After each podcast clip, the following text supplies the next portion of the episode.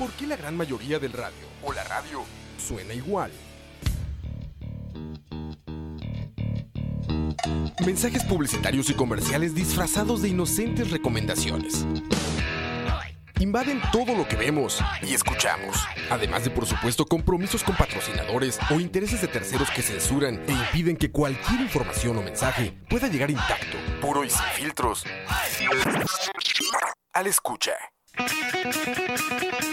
Pronto, una nueva alternativa a la radio. Solo escucha.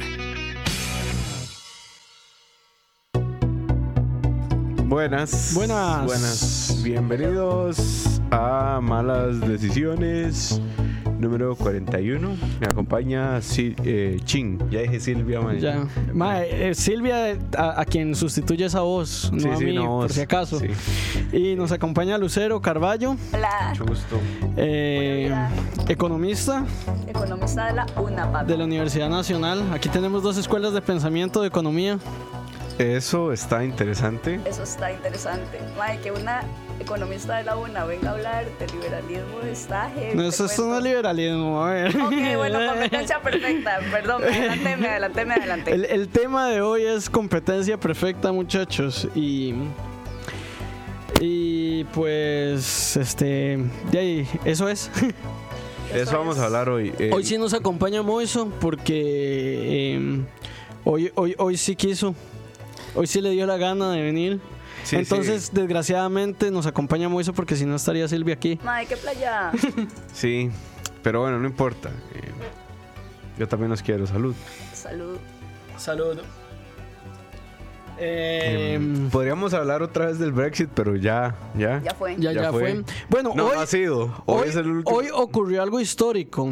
Votó alguien desde 2009. Desde, desde 1993, el, el, el speaker de la casa del Parlamento británico no había votado porque vota solo en caso de empate. Y hoy hubo un empate en una votación, entonces votó. Sí. Lo Eso cual. fue épico. Sí, que ya saben que, digamos, si, si, si, si nos escucharon la semana pasada, ya saben que eh, el, el Speaker of the House of Commons es un, es un personaje muy pintoresco. Querido por David. Y muy pintoresco. Pero bueno, bienvenidos. Hoy vamos a hablar de competencia perfecta. Y Lucero es la persona que Encargada de saber. Chin escogió. Así, me dijo, ya tengo invitado, yo, ok. Ya tengo tema, ok. Y entonces vamos a, a que Lucero nos explique qué es competencia perfecta. Que yo. Prometo mi- no decepcionarte, Moisés. Sí, sí. Ni a ustedes tampoco. Puedes decirme Moiso, no hay ningún problema. ok, sorry. Moisés es como. fo- No, no. Es que pero- yo soy de ese tipo de gente que le dice David a Ching. Eh, no. No, a- a- aquí no, eso no, eso no se permite. Eso no se permite. Ok, sorry. Bueno, Démosle, a ver, Lucero. Démosle. Cuéntenos. Yo tengo mis dudas y ya, ya Chin sabe más o menos lo que pienso del concepto. ¡Trosco! Sí.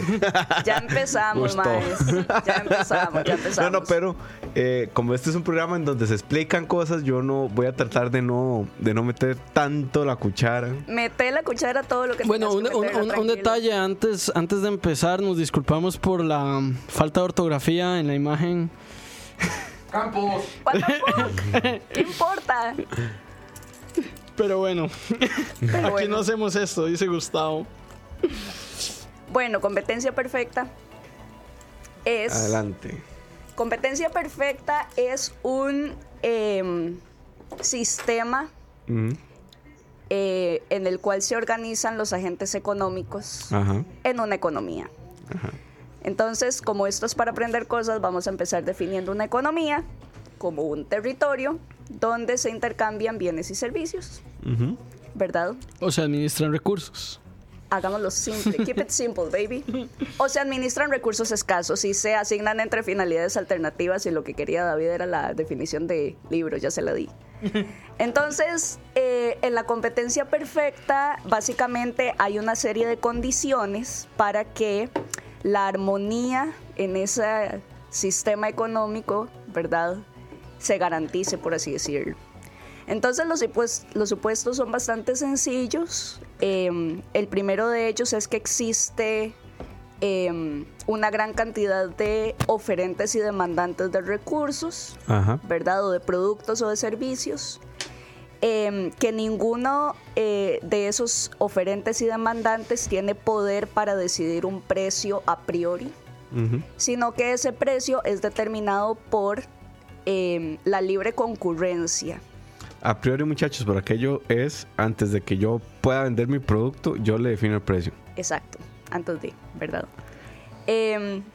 Bueno, esa, esa, me voy a adelantar a los hechos y esa libertad se llama, o la llaman mano invisible, que eso es algo que vamos a hablar después, supongo, ¿verdad? Suponemos. Esperemos. Como toda la economía. Esperemos Por que, supuesto. esperemos que no me caiga una botella de birra vacía del No. cielo y me quiebre el, me raje el coco.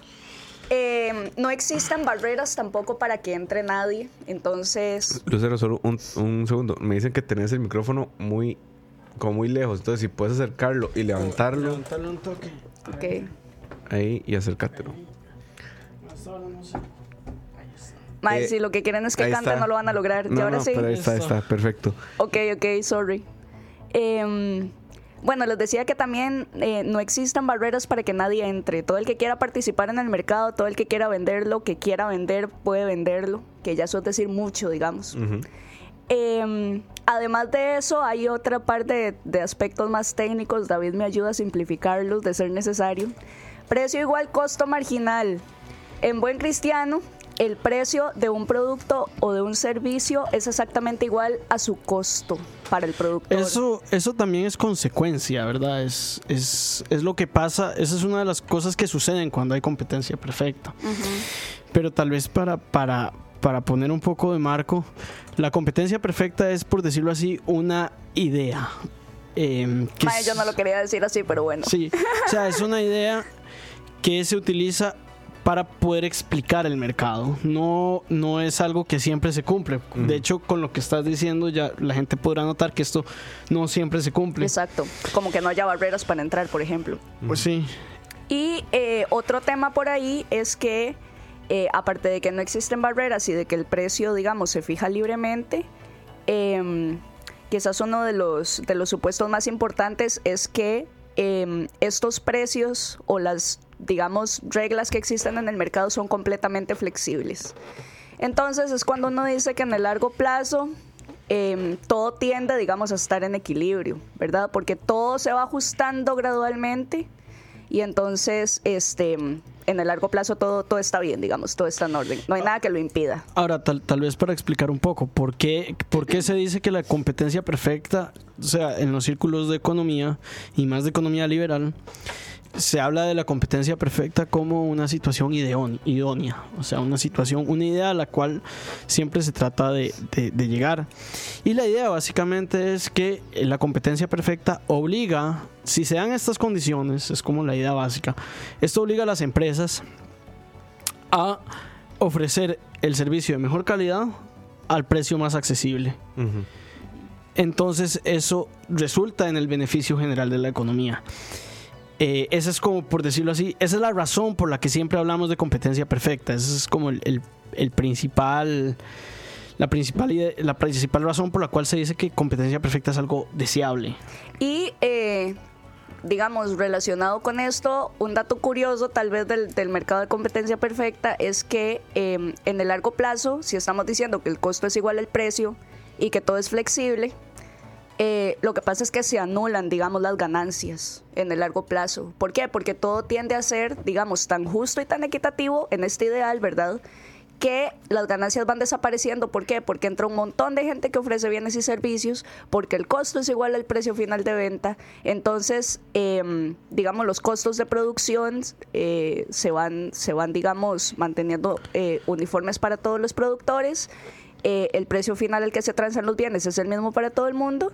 Y entonces uno a priori digamos o uno uno desde digamos desde una perspectiva eh, podría decir bueno y en el largo plazo no es rentable digamos porque yo no voy a tener ninguna ganancia verdad Sí, pero. Básicamente, o sea, teóricamente eso es lo que sucedería, pero, Pero teóricamente, si estás vendiendo en el costo, en el precio igual al costo marginal, entonces sí estás obteniendo, eh, no estás obteniendo ganancia, pero sí estás transformando tus bienes. los estás logrando colocar, claro. Exacto, lo estás logrando transformar en, en dinero, por decirlo así, que después puedes utilizar para... Entonces, ¿pero por qué se llama competencia perfecta? Porque la idea es esa, si se cumplen estos supuestos, por ejemplo, yo llego y voy a vender esta cerveza y la voy a vender a 10 colones y me cuesta producirla 5. Entonces, de repente, si todo el mundo puede entrar, todo el mundo sabe eh, cómo hacer esta cerveza, no hay ninguna barrera de entrada, eh, todo el mundo maneja la información y los productos son exactamente iguales, vos vas a poder llegar y decir, eh, Mae, esta cerveza que vos estás vendiendo en 10 y te cuesta producir 5, yo la voy a vender en 9. Entonces todo el mundo te va a comprar a vos en vez de a mí, porque es el mismo producto pero más barato y todo el mundo lo sabe. Pero entonces llega Lucero y dice, yo lo voy a vender a 8. Y así sigue hasta que de se vende a 5, porque más abajo de 5 yo no lo voy a vender. Y más arriba de 5 alguien va a llegar y decirme, Mae, yo lo voy a vender. Eh, o sea, más arriba de 5 nadie lo va a comprar. Ese es otro de los, de los temas, digamos, porque uno, eh, si va bailando un poquito más delgado en el mercado de competencia perfecta, hay algo que se llama equilibrio walrasiano. Y uno dice, what the fuck. Entonces, es eso que Ching acaba de decir, digamos, va a haber momentos en los que va a haber sobreoferta, va a haber momentos en los que va a haber sobredemanda, porque va a haber un exceso de precio o porque va a haber un exceso de cantidad. Pero como estamos en este, en este rollo, ¿no? De que todo es, de que todo se ajusta gradualmente, entonces todos esos excesos, ya sea de ganancias o de cantidades, van a desaparecer y nos vamos a garantizar que solamente está llegando al mercado la cantidad exacta que se está demandando. ¿Verdad? Ok. Ok, ahora le pasamos la palabra a Moiso para que... Para que pregunte. Todo, no, todo lo que están diciendo es mentira. O sea, todo se cumple en la teoría. En la muy linda teoría. En el papel. En el papel no. Eh, de hecho, yo sí quería aportar como que realmente, en general, el único mercado, digamos, en cuasi competencia perfecta que yo conozco, al menos en Costa Rica, es la agricultura. Y no es necesariamente porque no hayan barreras ni por ninguno de estos supuestos, sino porque efectivamente el, co- el, el precio de costo, digamos, de un bien agrícola es igual al costo marginal del, del agricultor, digamos Bueno, digamos... eh, en ciertos productos, ¿verdad? O sea, no estoy hablando de Laika, por ejemplo, que es la liga la- del azúcar, y tampoco estoy hablando de Copa, eh, Cobana, era, la del banano. Corbana. la- Corbana.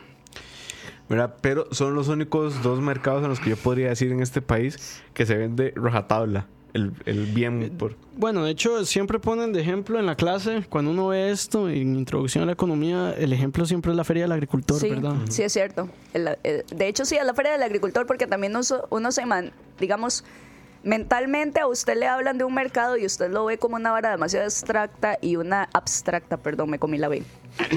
y entonces es fácil imaginarse, de hecho, una, una feria, ¿no? Porque entonces eh, no es como que te dicen, "Ah, bueno, a veces sí, ¿no? Que el tomate, no sé, el kilo vale tanto. Pero entonces todo el mundo llega a negociar y eso es otro de los pilares, digamos, de la competencia perfecta. O sea, todos tenemos poder de negociación.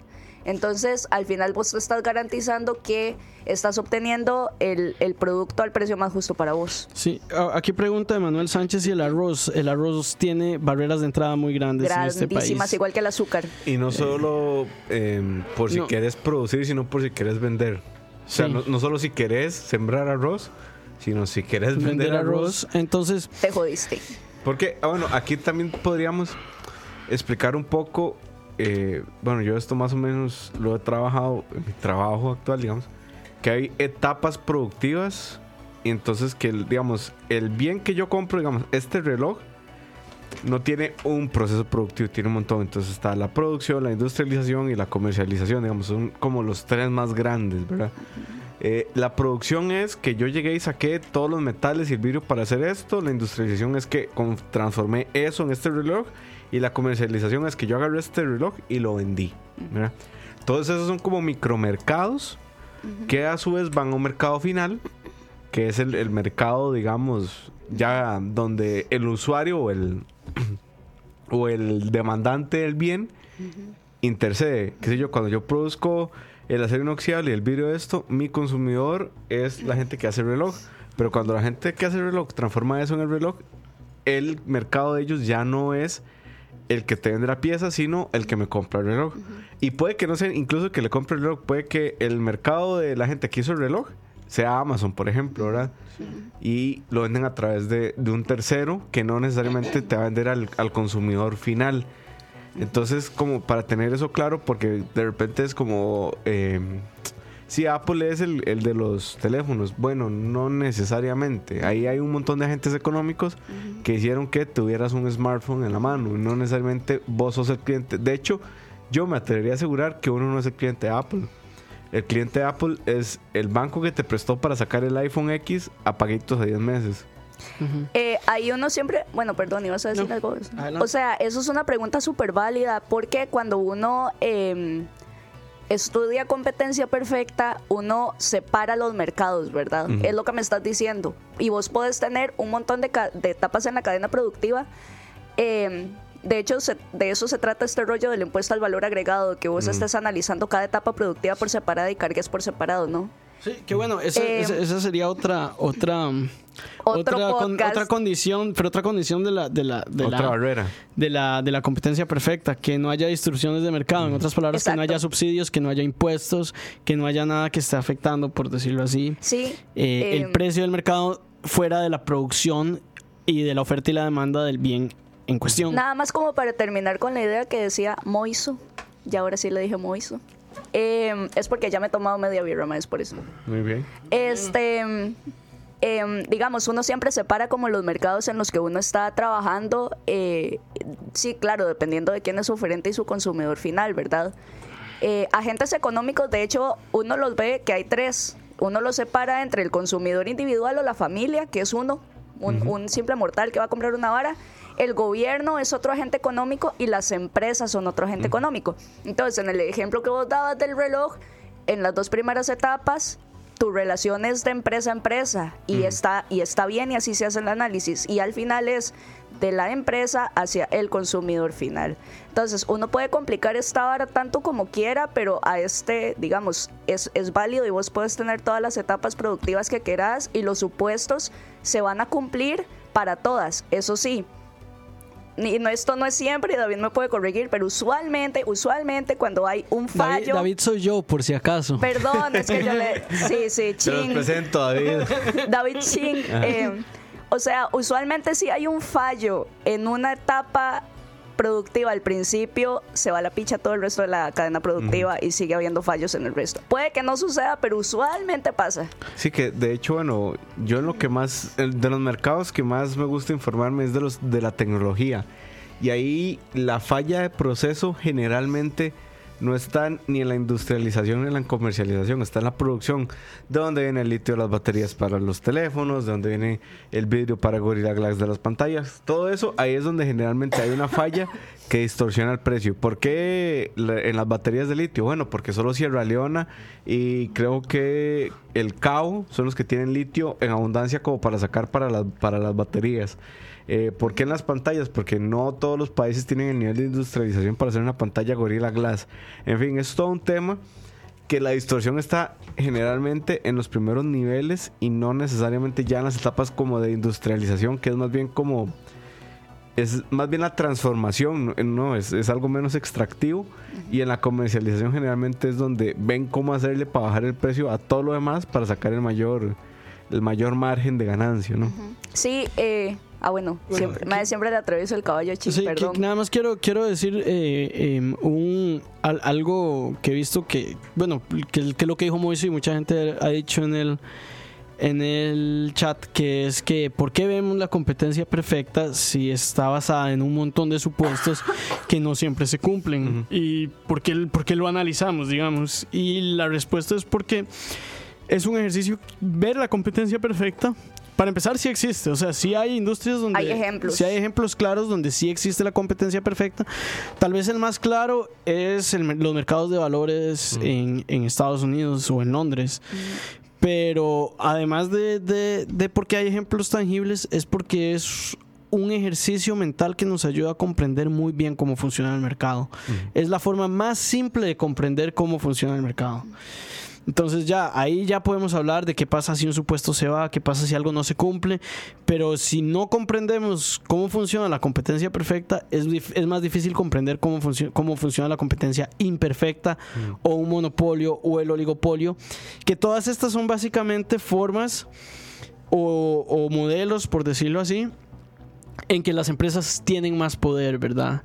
O sea, la idea básica de la competencia perfecta es cómo funciona el mercado si las empresas no tienen ningún tipo de poder de negociación o no tienen ninguna forma de poder hacer cobrar más por el bien de lo que le cuesta producirlo. Sí. Y ate- digamos, además de que esta, este rollo, aparte de ser un buen ejercicio mental, eh, también nos ayuda a entender de dónde vienen los fallos de mercado, porque cuando uno se pregunta, bueno, y entonces mercados imperfectos, ¿cuántos ejemplos hay? Existen tantos ejemplos como supuestos, relaje usted del modelo de competencia perfecta. Todos los que usted quiera y puede rebajar, relajar uno o dos o tres o todos juntos y vas a tener resultados diferentes. Por ejemplo, con esto que hablábamos antes de, que a veces el fallo no está tanto en las etapas de eh, comercialización, sino en la manufactura, es porque también, eh, a pesar de que los supuestos se mantienen tanto para los mercados de bienes eh, o productos como para los de servicios, no es lo mismo un fallo en un mercado o no es lo mismo relajar un supuesto de competencia perfecta en un mercado de bienes que en uno de servicios. Por ejemplo, un servicio es el trabajo y relajar un supuesto en un mercado de trabajo es mucho más jodido que relajar un supuesto en un mercado agrícola. Sí, aquí, bueno, en el chat nos disculpan que no lo estamos yen- leyendo, pero es que ahora tenemos dos chats, el de YouTube y el de escucha. Entonces por aquí ponen, Carajos más modernos. ¿verdad? Dicen, "Ma, Porque pero yo vine, los- mae". Así es, pero los celulares Xiaomi son unos monstruos y son muy baratos. Eh, ahí entra... Sí, pero aquí en Costa Rica no los conseguimos, man. No, no, no, sí los puedes conseguir. Y de forma legal y, y con licencia de distribución. Pero ahí entra otro supuesto eh, que es relajar el supuesto en, en el mercado laboral. En la oferta laboral. ya. Sí. en- Y, está, ahí está, hay todo un tema ya más. Podríamos decirlo de secreto industrial, además, y de, y de condiciones. Que esa es otra cosa, digamos, en la tecnología el secreto industrial es fuerte. Y es un fallo de mercado, Y by es the un way. fallo de mercado, porque ahí ya, ya estamos hablando de que ya no hay competencia, ya no hay Porque- información perfecta, que es uno de los ahí supuestos. hay una simetría de información, exactamente. Y además de que, eh, digamos, el mercado doméstico, todo bien. El mercado internacional, o sea, vos decís Costa Rica todo bien, China todo bien, revolves esos dos, tenés el mercado internacional y se arma, digamos. Y empezás a jugar con aranceles. Y empezás y con entra otro un montón tema de varas. político y llega la gente como y se te Moisés y se, y se caga en todo. Justo. Dice Gustavo, pero entonces, esos artículos únicos que dicen, bueno, solo van a haber 100 iPhones de oro. El iPhone cuesta en producirlo mil dólares, pero por ser solo 100 lo venden en 10 mil dólares. ¿Dónde entra eso en el mercado ay, eh, porque eso no es un mercado perfecto. Es una- Exacto. Eso no es un mercado perfecto porque ya hay una barrera de entrada, ¿verdad? Machín, ¿por qué no explicamos las imperfecciones del mercado mejor? Dale. Sí. Yo, yo ahí lo que diría es que no es mercado perfecto porque no hay tantos bienes como la gente desea consumirlos. Entonces hay una, una limitación artificial de la oferta del iPhone, ¿no? También es por un tema de oferta y demanda, porque digamos, no se nos olvide que aunque haya un mercado de competencia perfecta, si vos estás produciendo 10 iPhones, pero 15 personas quieren un iPhone y están dispuestas a pagar más, entonces el precio se te va a incrementar. A veces el incremento en los precios viene por un efecto de pura oferta-demanda y no necesariamente porque haya una asimetría detrás. Digo que no estoy defendiendo a Apple, no tengo ningún incentivo para de- defenderlo, pero puede ser consecuencia simplemente de la, de la dinámica pura de oferta y demanda, porque a veces también el gobierno quiere evitar esta dinámica para permitir que todos o que las clases, digamos, que tienen menos eh, ingreso puedan acceder a la misma cantidad de bienes y servicios, digamos. Es como parte también de, de lo que se busca. ¿Qué es lo que Pero- pasa, digamos, en el agua? Que hay un solo oferente de agua que es el Estado y que te la cobra a precio ridículo porque si el agua saliera a precio mercado, de nadie la podría pagar, básicamente. Exacto. Sí, pero bueno, a ver, hablemos de, de- de imperfecciones de mercado, como dijiste. Para hablar de imperfecciones de mercado, primero tenemos que entender, de nuevo, cuáles son, cuál es el mercado perfecto. Entonces, el mercado perfecto tiene las siguientes características. Que ya repasamos. que ya repasamos, pero vamos a ver. Eh, primero, información perfecta. Todo el mundo sabe cómo hacer todo y todo el mundo sabe cómo reproducir un bien. Spoiler, el mercado laboral es el mejor ejemplo de asimetrías de información que podemos tener. Sí, porque usualmente los Dentro de la empleadores empresa. los empleadores saben más. Mae, tu jefe sabe más que vos. Sí. Entonces ahí ahí ya estamos mal. Ahí ya, ya- ahí ya se queda en su puesto. No hay barreras de entrada, o sea, si yo produzco algo, eso no detiene a nadie de producirlo. Entonces ya si hablamos de patentes, secretos industriales, eh, algún tipo de beneficio que yo tengo, ya ahí se va. Inclusive copyrights, que vienen a ser las Sí. mismas patentes, sí. Eh, voy, ayúdame. ¿Cuáles son los otros supuestos? Mae, el mae es que exista una cantidad muy grande de oferentes y demandantes en una, en una economía. El pleno. O- o, bueno, no una otro, gran ¿no? cantidad, pero suficiente para que ninguna Esa es una buena empresa pregunta. Suficiente para que ninguna empresa ten- tenga eh, Poder tenga de poder mercado, de mercado. poder De de hecho, fijar un precio. de hecho, hay un ejercicio que, que hay, hay, hay un ejercicio de pensamiento que hace Joan Robinson, que es una economista muy importante, que yo soy de la teoría de I que yo soy de la teoría de que a Joan Robinson no le dieron el premio Nobel porque no tenía pene. Mae, lamentablemente, vieras sea- que eso es una vara que yo he escuchado mucho y puede que sea Sí, cierta. es es una de las es economistas una por de si las acaso teóricas, teóricas más importantes, de, la historia, de la historia. Y no le dieron el premio Nobel y la mayoría de la gente coincide porque era una mujer en un mundo de Y, hombres. y- pero, y fue brillante. pero no Nada está. nuevo bajo el sol. sí. Ah, no, bajo el sol, sí. Pero bueno, Joan Robinson dice que no se necesita una gran cantidad de ofertas ni demandantes, pero se necesita que hayan más oferentes que demandantes. Exacto. Porque si hay dos oferentes y un demandante, ellos van a competir en precio hasta que el único demandante que haya decida cuál comprar. Entonces estamos hablando de que no hay barreras de entrada, eh, hay información perfecta, eh, Mae, que Eh, no haya simetrías de información. que no haya simetrías de información. que haya economía, que, que haya rendimientos marginales decrecientes, que eso suena muy complicado, pero básicamente significa que cada vez que, digamos, que por decirlo así, producir 101 iPhones me va a costar más que producir 100. Y eh, otro tema ahí, otro rollo, gracias por esa, por ese tema de los rendimientos físico marginales decrecientes. Y es que al final, cuando uno habla de una economía, se acuerdan que la definimos como un país, digamos, donde vivía cierta gente, había agentes económicos que, eh, que ofrecían y demandaban recursos. Bueno, este rollo de los rendimientos decrecientes tiene que ver con que los recursos son finitos. Y eso es súper importante, digo, en caso de que no haya quedado claro, era, estamos en un mundo de recursos finitos, entonces hay competencia por esos recursos. Y como bien decía Moiso, eh, o sea, hay que alocarlos eficientemente, Sí, porque si digamos. recursos- Hay plena utilización de recursos. Si los recursos son infinitos, ni vos y yo tendríamos trabajo. Y nadie. Nadie. Ma, y el mundo sería feliz. Seríamos Sí, como los feliz. gorditos de Wally.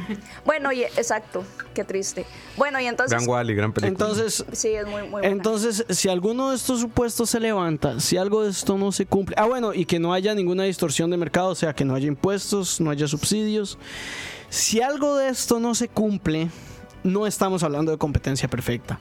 Es importante hablar de esos casos y es importante hablar de competencia imperfecta, pero la forma más fácil de comprenderlo es ver el ejemplo ideal, que es la competencia perfecta, y empezar a y empezar a, a restarle y decir, ok, ¿qué pasa si de repente una empresa puede eh, decir ya nadie más entra? Entonces ya hablamos de un monopolio. Dos pinos, dos pinos, lléguele. No, no, o sea, digamos, empecemos por, creo que lo más, lo más, eh, como lo más conocido, ¿no? Y es que la gente dice el monopolio. ¿Qué es el monopolio? Bueno, el monopolio es una asimetría de mercado donde lo que se rompe es este supuesto de que existen múltiples oferentes y demandantes. Porque ¿qué es lo que pasa entonces en el monopolio? Que eh, solamente existe un oferente. ¿verdad? Si existen más oferentes, pero siguen siendo pocos, como dos, hay un duopolio. Y si son más de tres, pero menos de n más unos, es un oligopolio. Oligopolio. O sea, la verdad es que sean poquitos, digamos. Que la hora del monopolio, eh, general, bueno, en Costa Rica, lo, el referente número uno siempre es el, el ICE, ¿no? Exacto. Pero el ICE tenía un, un monopolio con una función social. Eh, ¿Cuál era su función social? Llevar electricidad a todo el país, a- aún donde no fuera rentable, y entonces te cobraba una tasa diferenciada para poder subsidiar a la gente a la que la electricidad de otra forma no les iba a llegar. ¿Qué es lo que pasa? No todos los. De hecho, me atrevería a decir que ningún monopolio tiene como esa. Esa. Esa vocación social de alguna forma, ¿verdad? Bueno, el mono- el cual- hay- hay- digamos, aquí nos preguntan un un ejemplo de un monopolio que no sea malo. y Yo creo que vos lo diste anteriormente, el agua. Eh, básicamente, eh, bueno, aunque habría gente, no sé si Lucero está entre ellos, que diría que. que, que, Tu, tu, tu, tu. que, que, que, Ay, no que el, agua, que el agua funcionaría mejor Chan, como chan, un. chan. Como, Un como- bien de libre como un bien mercado. de libre mercado. Juanca me apoyaría en esta vara. No vean, pero es que también, como dice, como dice Moiso, mae, la vara de Lice, yo creo que nunca, el pleito nunca fue la electricidad, sino la telefonía, digamos. Porque en realidad es muy común que en muchos países existan monopolios del Estado para proveer servicios básicos como agua y electricidad, que Juanca diría, mae, la bro. Y Silvia también, si nos está escuchando, mae, me corrige. Saludo a Silvio, un saludo. Super Silma de la vara, el pleito con el agua no es el agua, no es el agua, digamos, es el sistema de alcantarillado y de distribución del agua, digamos, ese es el pleito con esa vara. Que de hecho, por ahí que eh, creo que Gustavo decía que cuál barato si le llegan 30 rojos de agua al mes y que ya le dejan todas las fugas y no sé qué. Ahí le va un dato. Si usted tomara una ducha al precio que le cuesta una botella de agua de 600 mililitros, usted por esa ducha tendría que pagar 140 mil colones. Jueputa. Hijo de puta. Pero bueno, digamos, para, para, hablar, para hablar un poco de, de- de monopolios, ya que hablamos de monopolios. Mae, perdón Ay. que lo interrumpa porque es que tengo que decir esto. Dale. Se me olvidó. No, mentira. Mae, el monopolio, esto que decía Robinson, John Robinson, es que la gente tiende a pensar que en un monopolio el oferente puede fijar el precio que le dé la gana. Y entonces John Robinson, uno de sus aportes más grandes a la economía fue que dijo, no es cierto. Por más único oferente que haya, el, o sea, tiene un tope y es ofrecer ese precio, es ofrecer, perdón, ese bien o servicio a la máxima cantidad que la gente está dispuesta a pagar. Porque si usted lo ofrece por encima de un precio que sea inalcanzable para los ciudadanos o para los agentes económicos, nadie le va a comprar su vara. Pero- sea, por más que haya, sorry, por más que, que, el, que la llama o la empresa de servicios públicos o whatever venda el agua cara, mae, me enredé, ya. Eh, dime, tiene que venderlo a un precio accesible, digamos, o asequible, no sé. ac- Asequible. Asequible, sí. Asequible, yo Asequible diría. es para, para cosas de plata, sí. Pero bueno, digamos, yo, yo haría una gran distinción. Hay una diferencia entre los monopolios del Estado y los monopolios comerciales. Sí, también eso. ¿verdad? Y es que los Como monopolios Disney. del Estado, en teoría, y aquí, bueno, aquí es donde las cosas se ponen un poco más polémicas. Chun, chun, chun, chun. Eh, pero en teoría los monopolios del Estado, la función por la cual son monopolios del Estado es porque son bienes que son muy importantes que todo el mundo tien- tenga. Entonces, la idea detrás es, el Estado va a ofrecer este bien y, y lo va a subsidiar, o sea, va a sacar dinero de otros lugares para hacer que el bien le salga más barato a todo el mundo. Y eso significa necesariamente que va a hacer cosas más caras, ¿verdad? Pero, por ejemplo, el agua es una cosa que es considerada como tal. Y también el Estado, y esto ya es otro rollo que da para otro podcast, usualmente da los bienes que se consideran bienes públicos.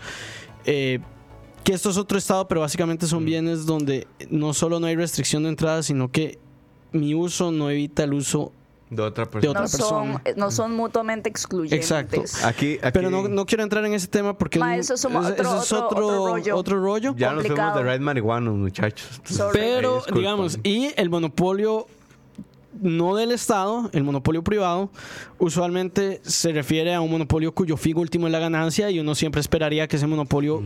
A- a- aquí tenemos como, como muchos, muchas preguntas, ¿verdad? Entonces nos acaban de preguntar por monopolios que no sean malos, creo que ya lo respondimos. Después preguntan Cemex y Holcim, eso efectivamente es un Es duopolio. Ajá. y si recuerdan, esa fue una de las excusas de, de salud. de Don Otto Guevara para defender el, el crédito de cemento chino. Pero eso es otro tema, después podríamos...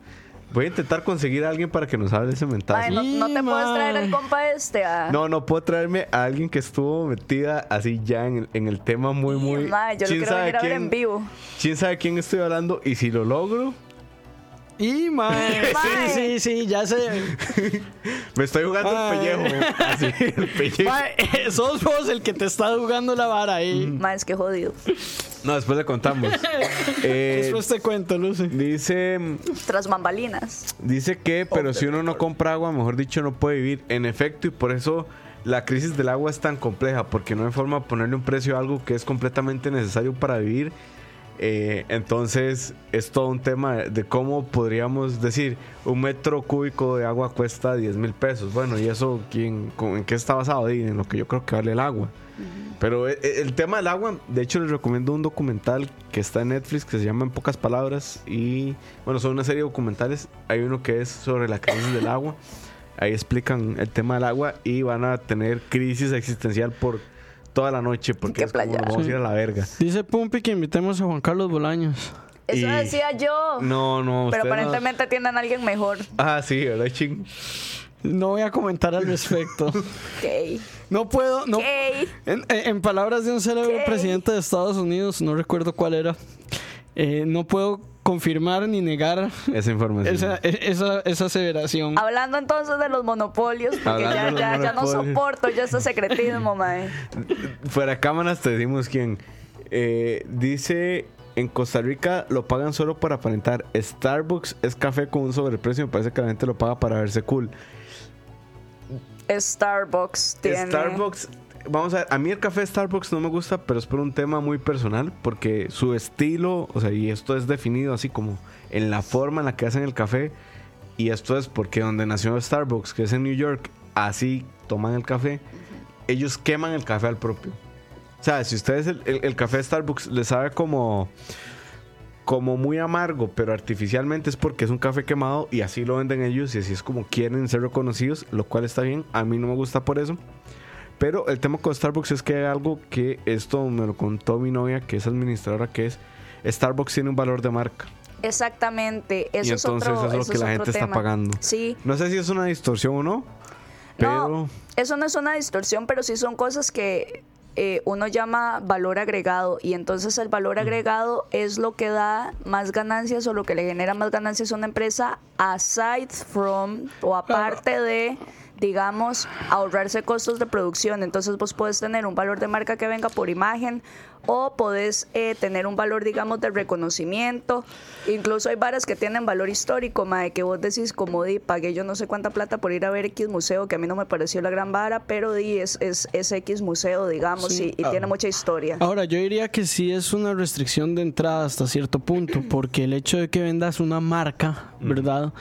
Significa que otra persona no puede replicar exactamente el mismo producto tuyo. Que ese es, o- ese es el supuesto. Mae, yo diría que es. comunista chino. No, yo diría que ese es el. chin, chino, ahí no hay nada, sorry. Starbucks no tiene la Sí. culpa de ser una marca reconocida. ese- ese tiene una patente. Pero, Yo no igual- puedo vender Starbucks y decir "Es- esto es Starbucks Porque con el, registraste la con, el, marca. con, el, con el logo de Starbucks y la marca de Starbucks. Yo no puedo venderlo pero porque, exactamente sí, pero igual. porque registraste la marca No, y nadie se queja a ver, de eso. yo no estoy vender diciendo. quiero aclarar algo. Quiero aclarar algo. Yo no estoy diciendo que eso es algo malo o bueno. No estoy haciendo ningún ju- ningún juicio de valor. Estoy diciendo que no cabe en la en el análisis de la competencia perfecta porque solo el hecho de que la marca sea diferente rompe un supuesto que es el supuesto de producto homogéneo y también hasta cierto punto el, el de pero es producto homogéneo porque es el mismo café, solamente que le estás poniendo una marca diferente. Pero vos lo, estás, val- vos lo estás valorando diferente. Pero estás registrando una marca. Si fuera que vos decís, mae, no puedes vender café del todo, ahí ya estamos hablando de otra cosa. Pero, es que pero, lo que pero, estás pero haciendo es entonces, por- pero, una entonces, marca. pero entonces decime, ¿por qué no lo venden a costo marginal? Dime, porque no es negocio para nadie. Póngase usted a vender café a costo Pero, pero, marginal. si, pero si fuera competencia perfecta, podría venderse a cos- debería de venderse a costo marginal. Pero no es competencia perfecta. Entonces, ¿y por qué no es competencia perfecta? Porque no es competencia perfecta, mae, porque hay... Porque se rompe un supuesto de la pero competencia no es, perfecta. pero cuál- no se rompe el supuesto de competencia perfecta de que sea producto homogéneo Entonces, porque está ¿cuál? registrando una marca. Mae, el producto no es la marca, el producto es el café. Entonces, ¿cuál es el supuesto que se rompe? El, el supuesto que se rompe ahí, a mi Dice Manuel Sánchez personal, Tobar. Pelea, pelea, pelea. Muchachos, vean. Ustedes nos ven Sorry. muy, muy, muy eufóricos y todo, pero si ustedes no pueden este, discutir vehementemente con sus amigos, digo, ustedes no tienen amigos. Eso es lo que pasa. ¿eh? O sea, después de. O sea, nos estamos echando libros tranquilos, nada más. eh, Chin y Lucero están muy emocionados. Yo estoy disfrutando viéndolos. Porque, Perdón, pero porque por, por cada supuesto económico que Él es se toma un trago de birra. Por, ca- por cada economista hay dos o tres opiniones sobre un tema. Entonces, este es el ejemplo. Yo diría que hay cuatro. Perdón, para mí el tema aquí no es la vara, aquí no es, digamos, con una restricción por una barrera de entrada por la Que marca. para Para, mí es. la vara aquí es que simplemente hay un número muy reducido de oferentes que pueden competir con Starbucks. Entonces ahí el supuesto para mí no es la barrera, no es el producto homogéneo. Para mí la restricción ahí es el número de oferentes. número de oferentes. Pero superemos esta vara, mae, y la seguimos después. No, que aquí, aquí preguntan el caso de Walmart y GESA. Ah, eso está que muy bueno. Procom dijo, ni verga, ustedes no van a comprar eh, eh, GESA. ¿Por qué? Walmart ya controla más o menos un 30% del mercado costarricense y no más. Creo que puede andar por el 40%. Si compraba GESA, GESA domina más o menos otro 30%. Ya cuando usted tiene más de la mitad de un mercado... Es un monopolio. Es un monopolio. Oligopolio, pero el- Dejémoslo pues, monopolio. monopolio, Digamos sí. que era como que si GESA, co- eh, si Walmart compraba GESA, quedaban Walmart y Automercado y ya. O sea, ya eso. Y, Eh, y la tiendita y- del y- chino que representa el 0,0000001 El chino de de la economía de anaqueles en el y- país. y aquí hay otro detalle, ¿verdad? Y ahora Ching venía, íbamos a comprar las birras y, sorry, eso es un comentario Sí. random. Mae, y el Mae me dijo, vieras que en el chino de la esquina hay, y yo me sentí muy extraña de que Ching me dijera que en el chino había varas, y yo, Mae, Usted no es chino. sos chino. Ahí, sí, pero ellos también, mae. pero bueno, em, digamos, el, el detalle acá también hay otro, hay otro detalle que es que eh, para que haya competencia perfecta, el, el costo de obtener un producto tiene que ser igual para todo el mundo. A lo que hoy es claramente, eh, si a mí me dicen, Mae, fíjate que esto te sale un colón más barato, pero lo venden en Guanacaste, eh, de ahí es otro mercado. O técnicamente no es el mismo costo para mí ir al chino de la esquina, ahora que hablábamos, que a Guanacaste. Entonces, eso también rompe un poco la dinámica de competencia perfecta. Sí, porque también, digamos, y ahí sobre todo porque, Mae, no hemos tocado mercado de trabajo, porque mercado de trabajo es un podcast el solo como de dos uno. episodios. Ya tenemos uno, creo, Súper. por ahí. Súper, súper. Por lo menos hablando del, del tema. Porque eh, digamos que las imperfecciones en el mercado de trabajo son más jodidas porque también hay un tema y esto es, eh, digamos, si uno lo analiza para el mercado estrictamente financiero, que son bonos y plata, bonos y billetes, hay un tema, hay un supuesto, perdón, adicional en competencia perfecta que se llama libre movilidad de capitales. Y es que la plata vos la puedes andar bailando por todos los bancos que te dé la gana y nadie te lo va a restringir. Hay un, digamos, análogo para el mercado Eso de no es una muy buena idea, por si acaso. pero es, existe, Sí, sí, digamos. sí. El- mi punto aquí no es el mercado de capitales, sino el mercado de trabajo. Y es que en el mercado de trabajo, el análogo de la libre movilidad de capitales es la libre movilidad de factores. Entonces, si Chin está trabajando en Heredia y de repente le van a pagar más en San José, el compa jala. Y entonces él Y va a te dejo exigir. sola. Y me deja sola. no lo hagas, o no. Y Entonces, entonces, Chim va a exigir un salario más alto. exacto. Eh, Porque está más preparado además. Eh, Aquí dicen, GESA está en quiebra. El tema con, vamos a ver, el tema con el mercado de anaqueles, y aquí los economistas no me van a dejar mentir, es que no es tanto que vos estés en quiebra o no. O sea, el mercado de anaqueles tiene más que ver con los bienes y raíces, en donde están ubicados tus anaqueles y las condiciones que vos le das a los productores para vender Sí, y la afluencia de gente. Entonces, estar en quiebra significa nada más que la empresa se quedó sin líquido. No necesariamente significa que, Que tienen números rojos, rojos, rojos. Exacto. Entonces, ¿qué quiere decir? Que de repente hicieron una inversión muy mala y se quedaron sin líquido, entonces van a estar en quiebra. Pero no por eso los demás negocios dejaron de producir plata. Nada más hicieron una mala inversión que los dejó sin líquido. Y- Pero es otro tema, otra vez. Exacto. Yo, yo aquí les tengo una pregunta. En Soy el, en el mercado no financiero, debido a que uno tiene que vender a costo marginal, ¿es posible un mercado de valores y de acciones? Bueno, uno no tiene que. vender. Exacto, eso iba a decir No, yo. no es, el no es supuesto es, legal. que vendes a, a mercado No es a legal. costo marginal, ¿no? O sea, no, no, no hay ninguna ley que me obliga a. Lo que pasa es que en los mercados financieros, Vamos a ver, pues si no entendieron mi pregunta es que si los accionistas que son devoradores de utilidades pueden existir en un mercado financiero. Esa es básicamente. ujú, Por si no se entendió todo el, ver, lo que el pasa- chino que hablé. Lo que pasa es que en los mercados financieros, por ley, lo que sí se tiene que hacer es publicar toda la información Sí, financiera. sí, eso de lo entiendo. empresas. Mi pregunta es, en el mercado, en, en competencia perfecta, supuestamente tenés que vender a costo marginal. ¿Qué inversionista te va a aceptar que vendas a costo marginal un producto? Porque son devoradores de utilidades. Eso es lo que o sea, un inversionista te dice. Te doy 10 y me das 20, pero si le doy a Lucero 10 y me da 30, me voy con Lucero y chao usted, ¿verdad? Bueno, ahí lo que pasa es que los mercados financieros eh, son apuestas, básicamente. ¿Y a qué me refiero con apuestas? Es que después podemos hacer un, un programa Sí. de mercado financiero. Sí. Eh, cuando yo compro una acción, la compro en el, en, en el costo marginal, en el momento en el que yo la compro. No en el momento en el que yo la vendo en el futuro. Eso se llama especulación y a eso iba yo también. Más sí, digamos, es que ahí hay un tema exacto, el valor presente y el valor futuro. Vos estás comprando las varas en el valor presente. Digamos, esto de que te ofrezcan más plata o menos plata también va a existir en competencia perfecta en cualquier tipo de bien o servicio. Y de eso se trata de que no haya barreras, digamos, para que todos compitamos, porque al final vos le vendes la vara a quien te ofrezca más y eso es lo que te va equilibrando al final el mercado con oferta y demanda. En el caso de los inversionistas, es lo que dice Ching, es lo que uno llama especulación. La gente escucha especulación y inmediatamente lo relaciona con crimen, cárcel, cosas malas. La especulación es la base del mercado financiero me- y, y no lo, o sea, esto, I am quoting, digamos, un- la teoría económica, esto no me lo estoy inventando yo. Entonces, eh, ahí la gente lo que hace es comprar un valor presente más bajo para poderlo vender en el futuro más alto y de, de eso se trata la dinámica. Esta vara se llama preferencias intertemporales también. Sí.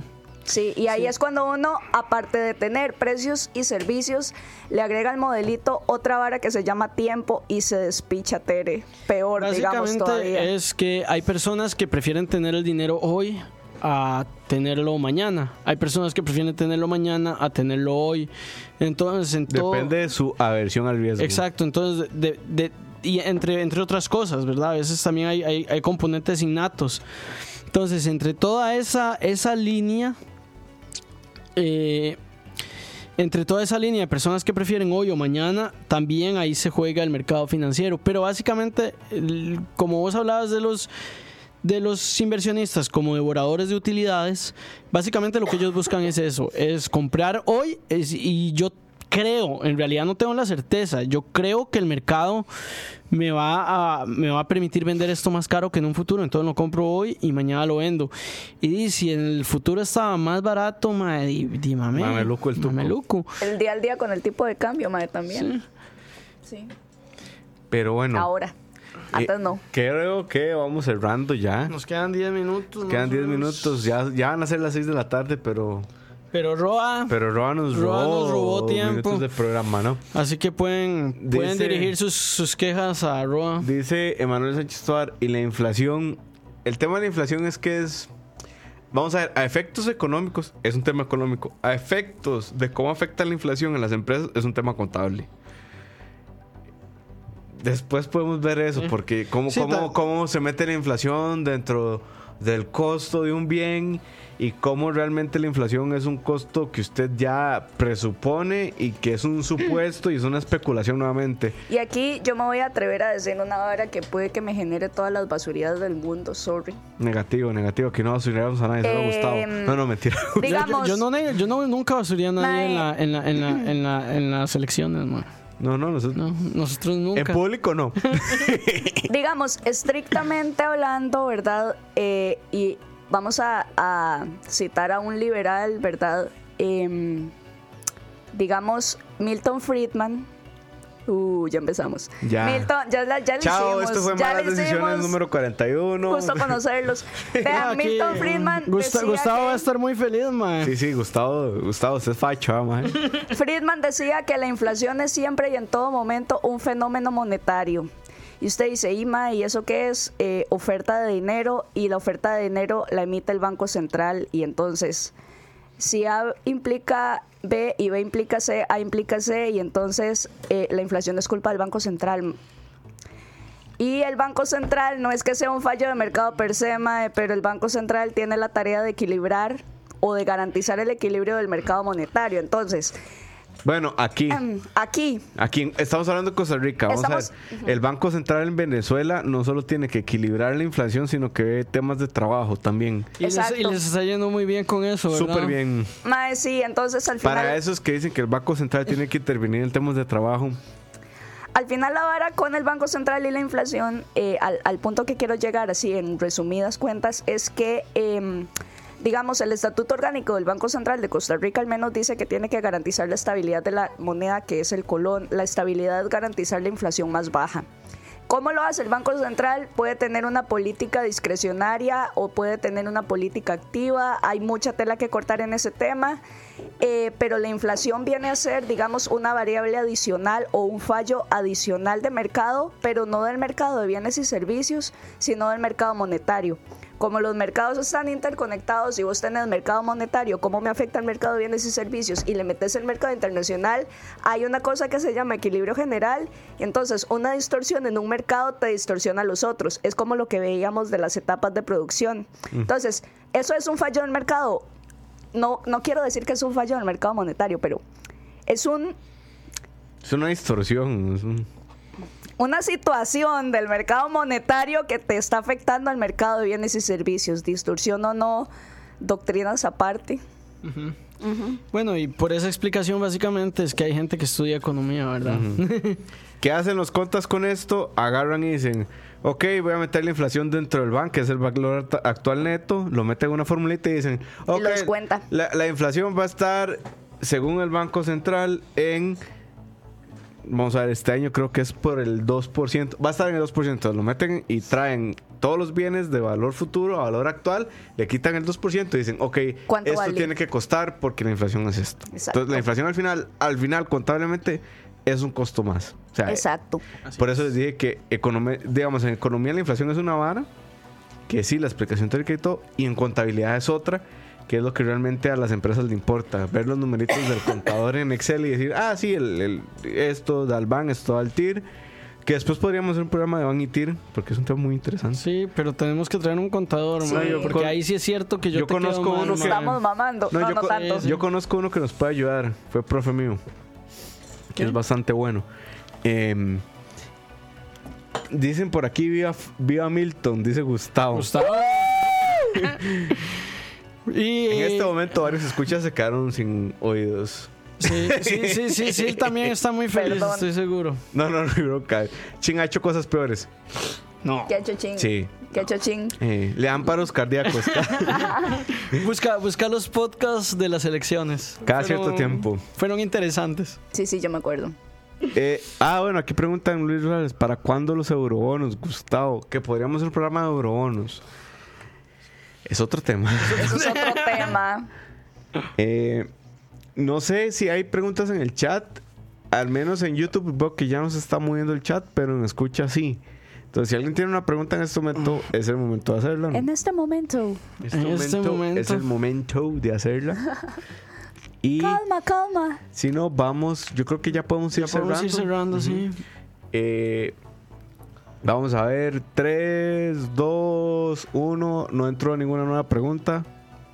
Bueno, Esto fue malas decisiones 42, 41. 41. Wow. Cuarenta. Competencia perfecta. eh, nos acompañó Lucero. Pura vida, muchas gracias, A vos chicos. las gracias. Uh, Eh. ¿Tenemos, Tenemos tema? tema. No sé, vos man. me dijiste que Sol. Eh, venía, que la sí, te- tengo una, tengo, tengo, estoy gestionando un tema. Si, si viene una invitada, les estaré avisando. Si no, eh, no sé si tenés algún plan B, porque en teoría te toca a vos, mae. Sí, sí, yo podría, podría hacer eso que les dije y, y ver si me la Ok. juego. Bueno, entonces, dado el caso, aparentemente tenemos un muy buen malas decisiones la próxima semana en cualquiera de los dos casos. Es muy probable. Yo extenderé la invitación. Veremos qué pasa. Si esa persona me dice que sí, me estoy jugando el pellejo durísimo. Ustedes no Qué tienen idea bien. cuánto. No, yo sí tengo ni idea de cuánto. Pero bueno, gente, esto fue Malas Decisiones número 41. Un abrazo, los queremos mucho. Eh, dice Campos, era programa 40. Entonces imagínense, no es el 41, es el 40. Pero bueno, Bueno, no, el llegaremos 40 al fue la 40. semana, no, el 40 fue la semana pasada, Y Campos. decisiones va con C, Campos. Bueno, gente, Un gusto. Chao. Gracias.